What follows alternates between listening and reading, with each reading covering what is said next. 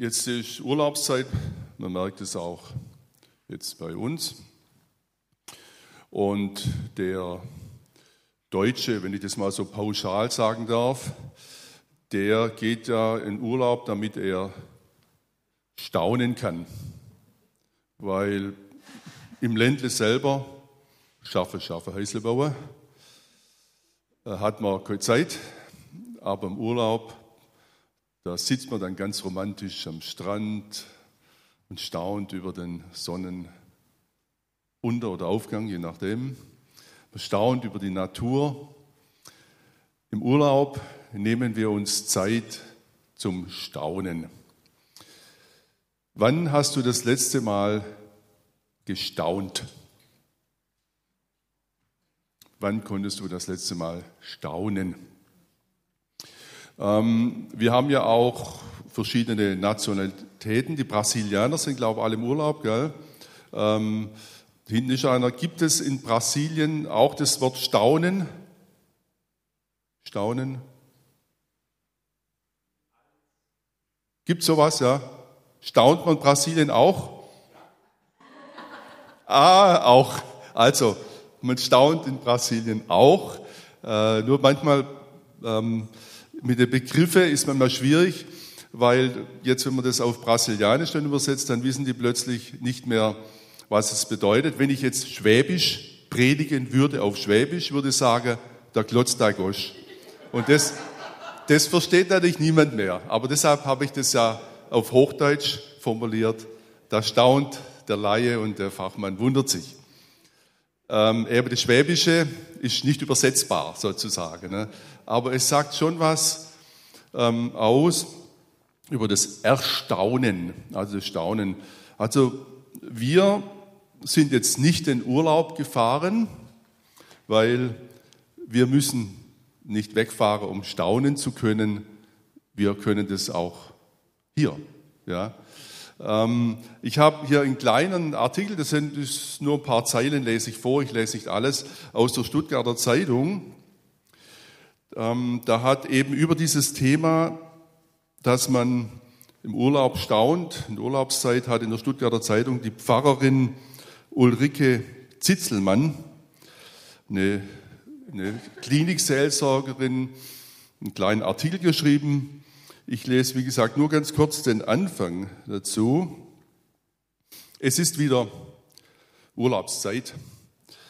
Manche bleiben zu Hause, manche fahren ans Meer und manche wandern in die Berge. Eine Legende erzählt, der heilige Jakob war mit einem Schüler unterwegs in den Bergen. Als es dämmerte, errichteten sie ihr Zelt und fielen müde in den Schlaf. Vor dem Morgengrauen wachte Jakob auf und weckte seinen Schüler. Öffne deine Augen, sagte er, und schau hinauf zum Himmel. Was siehst du? Ich sehe Sterne, Vater, antwortete der Schlaftrunken. Unendlich viele Sterne und was sagt dir das? fragte Jakob. Der Schüler dachte einen Augenblick nach, dass Gott, der Herr, das große Weltall mit all diesen Sternen geschaffen hat. Ich schaue hinauf in den Himmel und fühle mich dankbar und demütig angesichts dieser unendlichen Weite. Wie klein ist doch der Mensch und wie wunderbar sind die Werke Gottes. Ach Junge, stöhnte Jakob, mir sagt es, dass jemand unser Zelt gestohlen hat.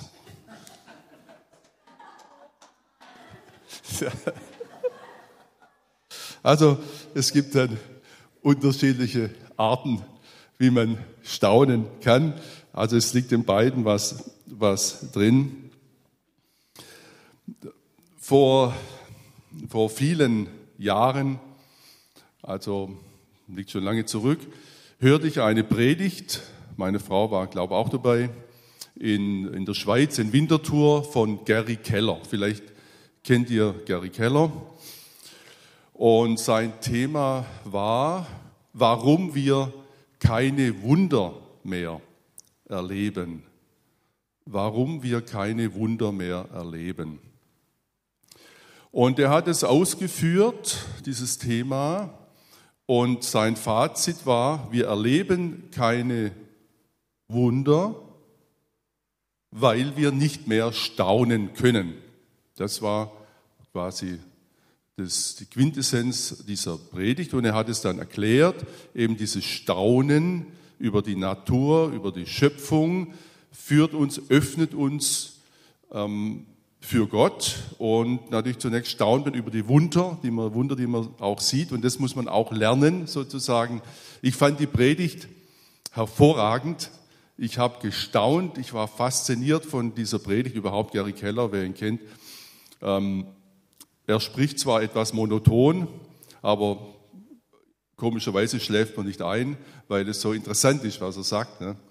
Und, und ähm, ich war fasziniert von dem Thema Staunen, aber ich habe eigentlich gar nicht gecheckt, dass ich selber schon längst das Staunen mir abgewöhnt hatte. Das hatte ich vergessen. Und so ist es mit manchen Predigten, die man hört. Wenn es mal eine Predigt gibt, ja, die wirklich interessant ist, ist ja nicht jede interessant. Und wenn es dann tatsächlich auch mal ein Thema ist, das einen mitreißt, das kommt dann noch seltener vor, ähm, dann ist jetzt die nächste Frage, wie gehe ich dann damit um? Ja, und, und ich habe eigentlich, ich war fasziniert, ja, aber das Staunen ging unter in, in dem damaligen Alltagsstress. Das heißt also, jobmäßig war bei mir eine, quasi eine Umstellung ähm, auf, vom, auf die Seelsorgeschiene eben. Und es war alles sehr anstrengend für mich sozusagen, die ganze Sache und stressig, wenn man das so sagen kann. Und wenn man so durchs Leben rast und nicht mal langsam tut sozusagen, dann vergisst man tatsächlich das, das Staunen.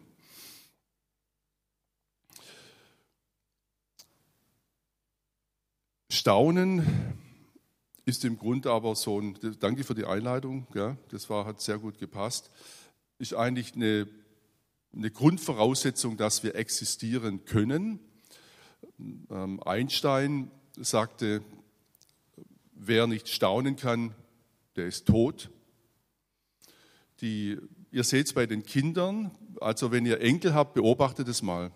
Bei den eigenen Kindern können wir es auch beobachten, wie sie staunen, wie die staunen können. Und aus dem Staunen wollen sie wissen, was ist das? Und sie lernen. Ja, also die, die Lehrer unter uns, die wissen mehr über Staunen, weil das wichtig ist in der Pädagogik, gell? stimmt's? Sage ich was Richtiges? Dass die Kinder staunen.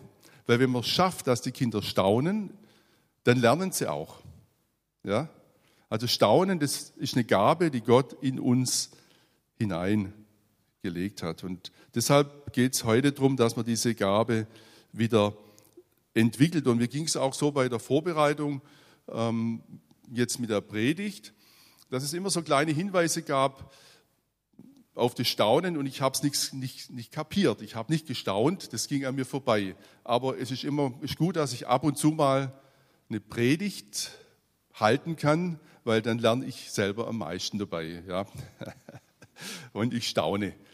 Und ich habe so gemerkt, wie, und das wird euch auch so gehen, wir sind da in einem Dialog mit Gott, wir merken es gar nicht. Jeder von euch, gell? jeder befindet sich in einem Dialog mit Gott und Gott spricht dich an. Wir merken es nur nicht immer. Und ähm, zum Beispiel die Natur ist da was, das ist nichts Esoterisches, sondern die Natur ist ja von Gott geschaffen, die spricht uns an. Und wenn man da zum Beispiel oder das Wort Gottes, wenn man die Bibel liest, je nachdem, wie man den Zugang hat. Also wir sind im Dialog. Nur hört man es manchmal nicht so richtig. Und so ging es mir auch bei diesem Thema Staunen. Ich habe, äh, also Gott hat mir immer darauf hingewiesen, ein bisschen, ähm, jetzt staun mal wieder ein bisschen, ja. Und ich bin dann auf ein Buch gestoßen, es liegt aber auch schon wieder ein paar Jahre zurück, ein Buch von einer Ariane Huffington. Also die Ariane Huffington, das ist eine Mediendame von USA, eine erfolgreiche. Und sie hat gesagt, wir müssen den, den Erfolg, Erfolg neu definieren. Erfolg, was ist Erfolg? Und so wie wir Erfolg definieren, also erklären, das macht, das, das ist, macht keinen Sinn. Sie hat eine neue Formel für den Erfolg entwickelt, diese Frau. Ähm, das schreibt sie in ihrem, in ihrem Buch, die Neuerfindung des Erfolgs. Die Neuerfindung des Erfolgs. Und sie sagt, ist keine, keine christliche Frau, keine gläubige Frau, interessant übrigens, dass sie da drauf kommt. Sie sagt, Erfolg ist, Erfolg ist, was uns wirklich weiterbringt. Also, Erfolg ist, was uns wirklich weiterbringt. Das ist Erfolg. Und jetzt, was bringt uns wirklich weiter? Und jetzt wird es interessant. Sie hat drei Bereiche genannt, was uns wirklich weiterbringt. Wirklich weiterbringt uns Weisheit,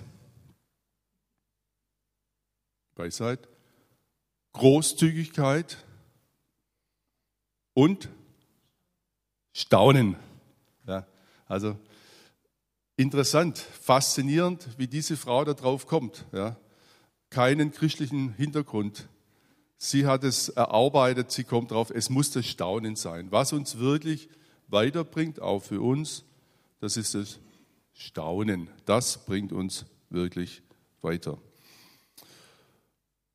Ich habe zwei Bibelstellen zu unserem Thema begleitend. Römer 1, Vers 19 und 20.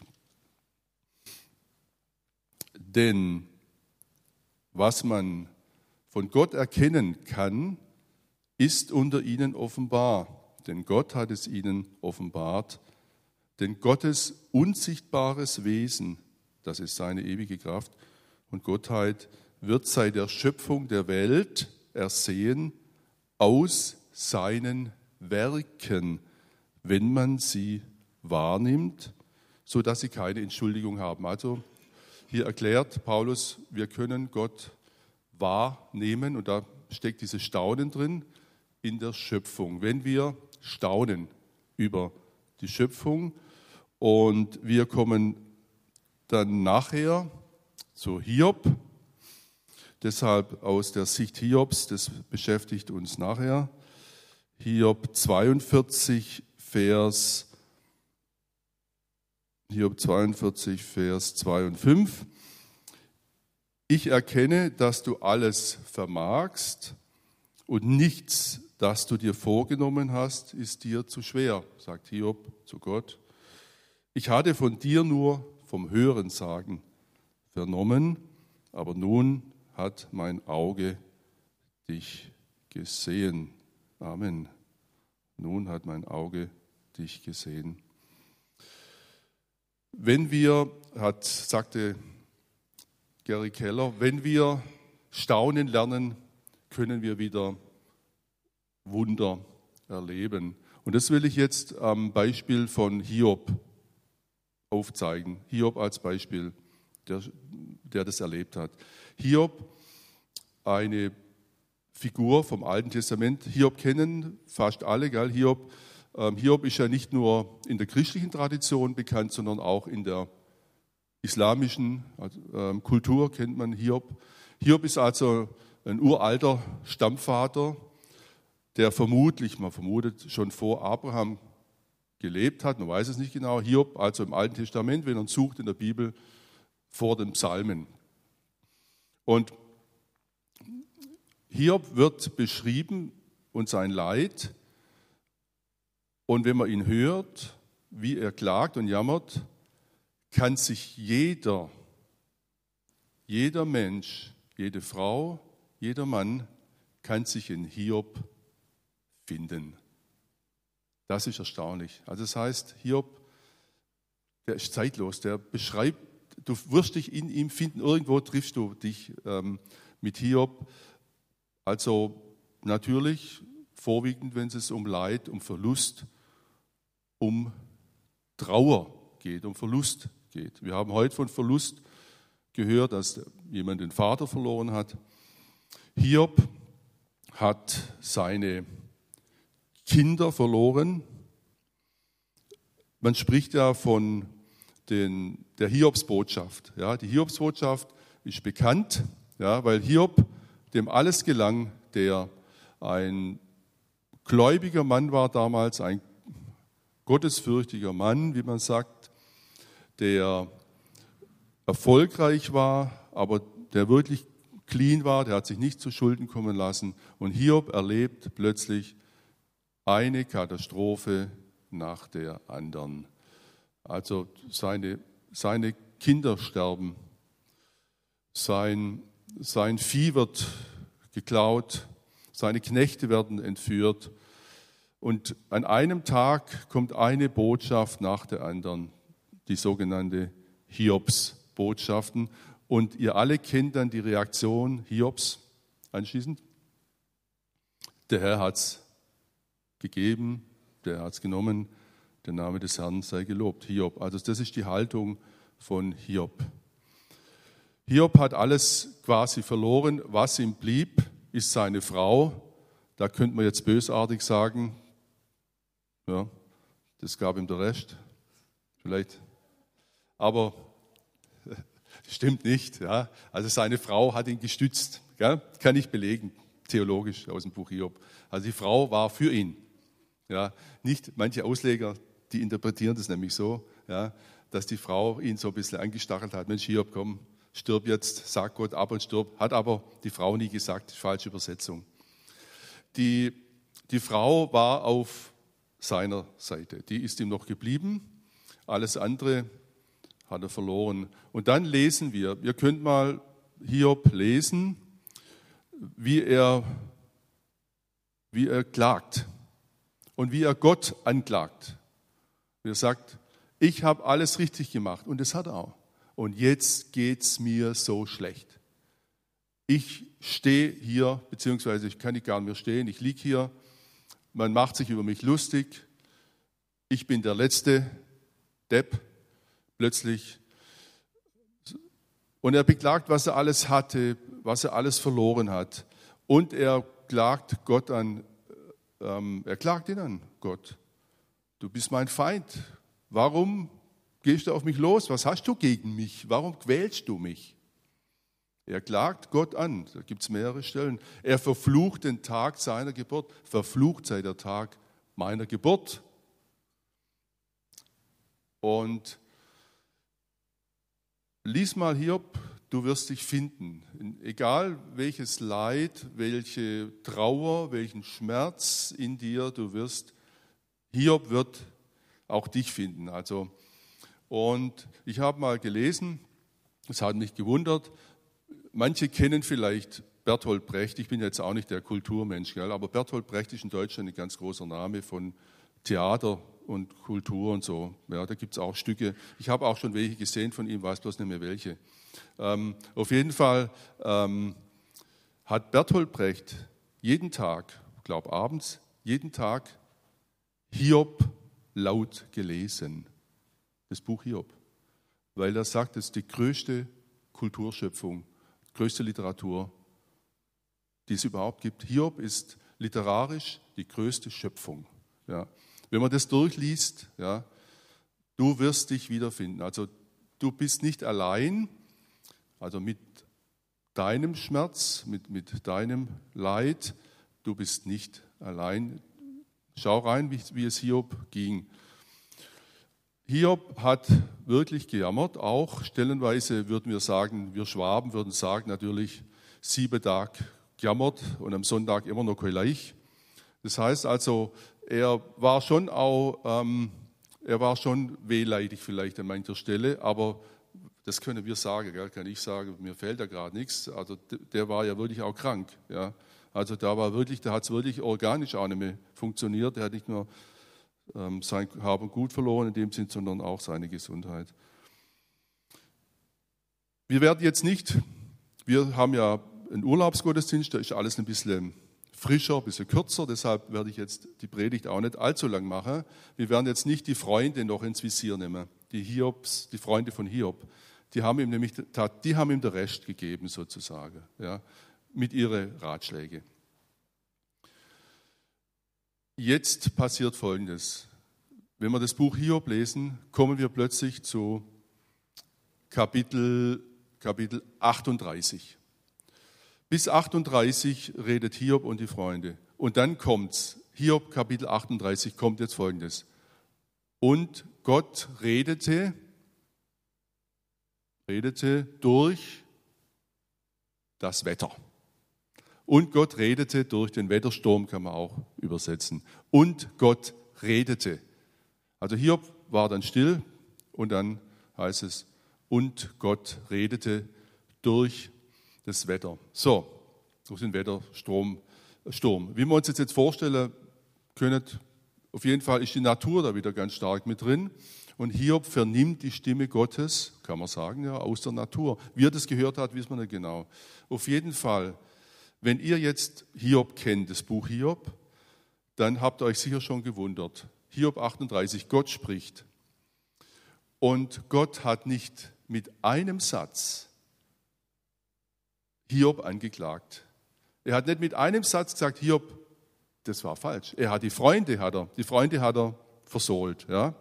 Aber, auch nicht versohlt, sondern ähm, kritisiert. Aber Hiob hat keinen Vorwurf bekommen nach dem Motto, ja, was sagst du? Das ist ja, wie behandelst du mich? Das ist ja unfair mir gegenüber. Keine einzige Rüge, Klage über diese Aussagen, die Hiob gemacht hat. So, das ist das eine, was uns wundert. Das andere, was uns wundert, ist, wie jetzt Gott spricht zu Hiob. Und wie spricht Gott zu Hiob? Wer kennt's? Im? Ja, aber was genau und was, was, was, was sind die Themen, die Gott bringt? Wieder? Und über was und was, was ist da drin in den Fragen? Die Natur. Jetzt, Gott spricht zu Hiob, sagt, Fragen. Wie war das mit der Erde, als ich die Erde hier justiert habe? Du warst ja dabei. Wie, fand, wie, hast das, wie fandest du das, wie ich das gemacht habe? Erzähl mir mal. Äh, und das Meer, wie ich das Meer gemacht habe und die Begrenzung, dass das Meer nicht zu weit rausgeht, dass es nicht. Ähm, und dann geht er zum Wetter über das Wetter. Übrigens, wir merken jetzt, gell, dass wir nicht allmächtig sind, wenn es so trocken ist, gell, das Wetter. Wir können das Wetter nicht machen, wir sind abhängig. Das Wetter, dann, wird, dann kommt das Wetter und dann kommen die Tiere. Und dann stellt Gott die Tiere vor. Und komische, komische Sache. Also das sind die zwei Dinge, die uns auffallen. Zum Ersten, warum kritisiert Gott jetzt den Hiob nicht für, seine, für sein Jammern oder auch für die scharfen Anklagen?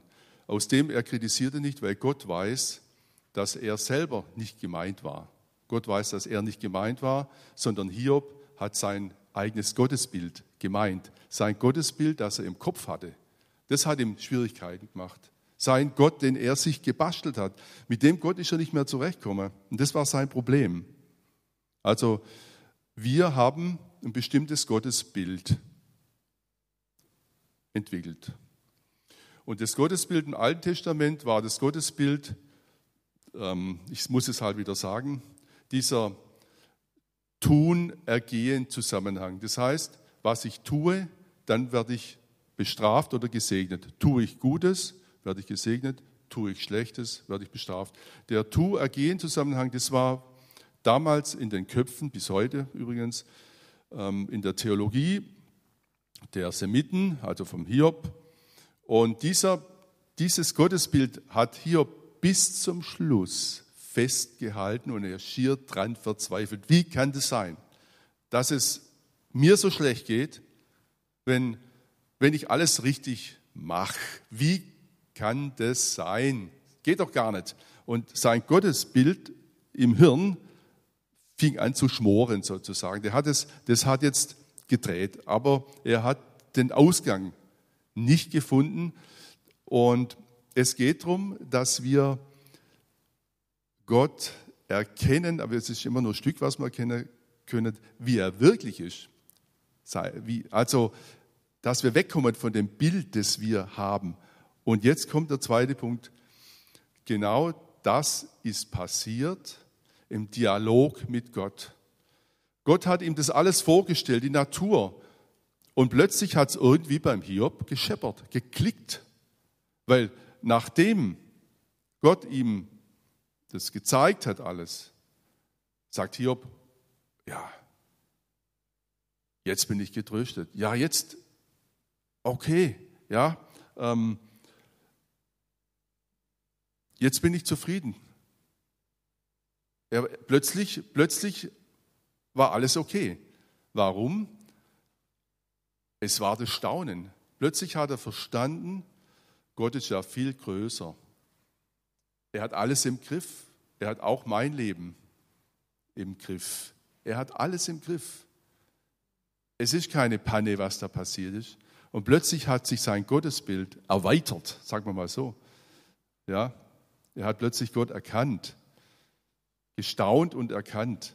Eine ganz neue Dimension. Er ist weggekommen von seinem Bild, das er sich so fabriziert hat. Und das Staunen über Gott, das bedeutet Gottesfurcht. Also wenn man Gottesfurcht übersetzt, modern, würde das bedeuten Staunen über Gott. Die höchste Form des Staunens. Staunen über Gott. Und wenn wir dann staunen, dann weitet sich unser Horizont und plötzlich erkennen wir, Mensch, Gott ist ja viel größer. Und Staunen über Gott erweitert unseren Horizont. Und genau das ist bei Hiob passiert. Und nur kurz, kommt gleich zum Schluss, jetzt ganz kurz noch, diese Form der Kommunikation, ich habe ja gesagt, wir sind im Dialog mit Gott, diese Dialogform Gottes mit Hiob, ja, das ist eine, eine bewährte Therapieform aus der Verhaltenstherapie, nennt man externalisieren. Bloß ähm, damals gab es das Wort halt noch nicht. Und ähm, man weiß es heute erst seit ein paar Jahrzehnten gibt es diese Methode des Externalisieren. Das heißt, indem man nicht die Probleme direkt anspricht, sondern indem er, wie Gott es gemacht hat, also Gott hat nicht die Probleme angesprochen. Gott hat mit keinem Satz gesagt, hier, ja, dir geht schlecht. Ja, oh Mensch, das, das ist aber schlimm, wie es dir geht. Ja, und hier und hier, ja, hier, armer, armer Tropf. Kein einziges Wort zu seinem Leid, zu seinem Elend, sondern er hebt ihn auf eine andere Ebene. Ja, auf eine ganz andere Ebene der Schöpfung und plötzlich staunt Hiob. Und in dem Moment, wenn ich staune, dann passiert Folgendes. Dann komme ich weg von mir selber. Dann komme ich aus dem Tunnel raus. Also aus dem Tunnelblick. Ich komme raus aus dem Tunnel und habe plötzlich eine ganz andere Perspektive auf mein Leben. Und das ist die Therapieform, die Gott angewandt hat. Gott ist ja auch ein Therapeut, ein sehr guter. Und das, was wir heute therapeutisch machen, das ist nur ein bisschen nachmachen, was Gott ja schon vor 5000 Jahren hier praktiziert hat. Und dann war Hiob, er sagt, ich tröste mich. Er war zufrieden. Und dann hat er Wunder über Wunder in seinem Leben erlebt. Wunder über Wunder. Er wurde gesund, komplett. Seine Familie hat sich wieder, also er hat wieder Kinder bekommen, und Reichtum mehr als je zuvor. Deshalb zum Schluss, damit wir die Predigt für uns umsetzen können, wie komme ich rein in das Staunen? Wie kann ich wieder Staunen lernen? Vielleicht sagst du, ja, okay, Staunen, das ist bei mir ganz normal. Super. Wenn's, wenn du merkst, okay, ich bin da weggekommen vom Staunen, dann liegt es daran, dass man einfach wahrscheinlich zu viel Stress hatte dann muss man sagen, stopp. Ja, stoppen. Ich sage deshalb stopp, weil manche sind schon im Rentenalter und auch als Rentner ist man manchmal ganz schön im Stress. Ja, das ist aber nicht immer äußerlich, sondern auch innerlich. Also man macht sich selber den Stress, im Kopf auch. Man macht sich Sorgen. Und dann Stopp sagen, so Stopp und der erste Schritt ist zur Ruhe kommen. Zur Ruhe kommen. Und da schau, was dir hilft, also wie du zur Ruhe kommen kannst.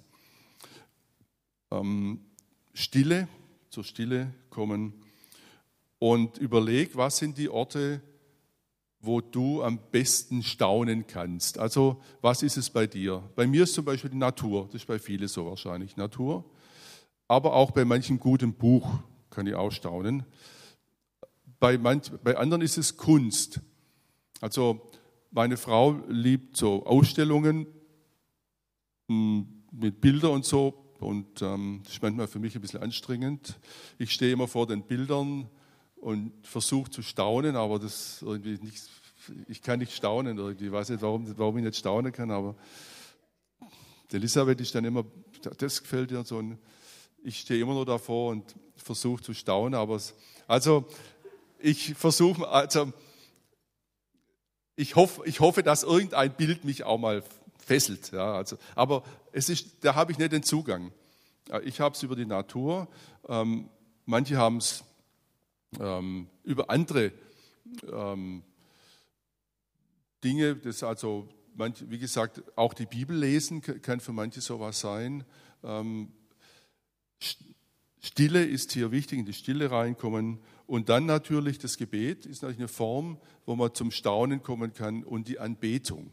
Die Anbetung als die höchste Form des Staunens eigentlich in der Anbetung Gott, wie wir es heute Morgen auch gemacht haben, das öffnet uns für das Staunen. Amen. Wir, ähm, ich bete noch am Abschluss und ähm, dann gebe ich weiter. Ja, Geist Gottes, und öffne du uns